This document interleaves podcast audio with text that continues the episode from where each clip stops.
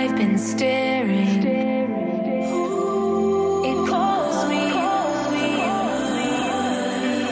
Olá, eu sou o Luiz e você está ouvindo o podcast do Viajando para Orlando, gravado no dia 23 de agosto de 2021. Disney termina com o Fast Pass e passará a oferecer opções pagas. Nova alteração na política de uso de máscaras no Walt Disney World Resort. Também no complexo, Monorail falha pela segunda vez na mesma semana. Steakhouse 71 está chegando ao Disney's Contemporary Resort. NBA Experience fecha permanentemente em Disney Springs e já é possível adquirir ingressos para Draw to Life do Circo de Soleil. Muito obrigado pela audiência e vamos então às novidades. A Disney lançou um novo serviço denominado Disney Genie, e com eles ficamos sabendo que o tão popular sistema de gerenciamento de filas, o Fast Pass, não retornará ao Walt Disney World Resort, nem mesmo ao Disneyland Resort, sendo substituído pela opção Lightning Lane, que ao contrário do Fast Pass será pago e disponível em duas opções. A primeira opção, Disney Genie Plus, lembra o Maxi Pass do Disneyland e custará 15 dólares por dia no Walt Disney World Resort e permitirá que os visitantes possam fazer uma reserva por vez para ter acesso à Lightning Lane dentre as atrações participantes. A primeira reserva poderá ser realizada a partir das 7 horas no dia da sua visita. Outra opção permitirá que você adquira individualmente o seu acesso à Lightning Lane, sendo que poderá fazer uso deste serviço até duas vezes ao dia e os preços irão variar de acordo com a data. A sua aquisição poderá ser realizada a partir das 7 horas da manhã na data da sua visita ao Walt Disney World Resort. Como é possível observar, além do ponto negativo atinente à necessidade da aquisição de tal benefício, também não será mais possível fazer reserva com antecedência de 30 ou 60 dias da data da sua visita, como antes era possível com o Fast Pass Plus. E como era de se esperar, a grande maioria do público desaprovou essa novidade.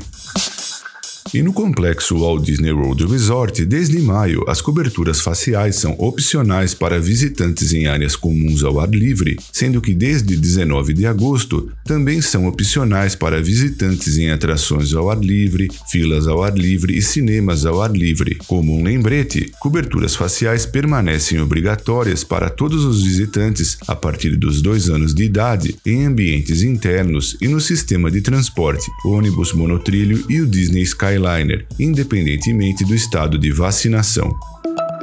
E conforme noticiado pelo site WDW News Today, a questão de uma semana, o monorail Orange ficou sem energia no Disney's Contemporary Resort e anteontem foi a vez no monorail Silver parar a caminho do Transportation Ticket Center. O sistema reabriu no mês passado e desde então vem apresentando problemas. O monorail Silver perdeu energia enquanto trafegava na linha do Transportation Ticket Center e os visitantes ficaram presos acima do estacionamento do Epcot, não longe da estação do monorail. A energia foi finalmente restaurada para o monotrilho, no entanto, ainda foi necessário que o veículo de manutenção da linha o rebocasse. O veículo de manutenção não pôde ser travado do lado onde inicialmente se aproximou e assim os convidados convidados ficaram presos por mais tempo enquanto ele percorria toda a extensão da linha para se aproximar do monorail pelo lado oposto. Segundo informado, os visitantes ficaram presos por mais de 40 minutos. A Disney informou que está preparando novas experiências no Disney Contemporary Resort para a celebração mais mágica do mundo. E localizado próximo ao saguão, o Steakhouse 71 será um novo conceito de restaurante que recebe o nome do ano de inauguração do resort e será aberto a tempo para a celebração. No andar de cima, no California Grill, uma nova experiência gastronômica também estará disponível no final deste ano, com um menu por tempo limitado, com itens inspirados na história do restaurante. Reservas para essas novas experiências ainda não estão disponíveis, mas maiores informações serão compartilhadas em breve. NBA Experience, atração voltada para fãs de basquete que foi desenvolvida pela Walt Disney Imagineering em colaboração com a NBA, não irá retornar a Disney Springs. Essa experiência funcionou por apenas um curto período de tempo antes de fechar devido à pandemia de coronavírus, e agora a Disney confirmou que o seu fechamento é definitivo e, conforme relatado pelo Orlando Sentinel, não será reaberta ao público. Tal decisão da empresa realmente causa grande estranheza, já que estreou em agosto de 2019 no distrito de West Side em Disney Springs, tendo que fechar em março de 2020. De acordo com Scott Gustin em publicação no Twitter, a decisão foi mútua entre a Disney e a NBA e os funcionários foram notificados por e-mail na data de 16 de agosto. A atração foi instalada no local onde anteriormente funcionava o Disney Quest, que foi encerrado em 2017, e ainda não foram anunciados novos planos para a utilização de tal espaço.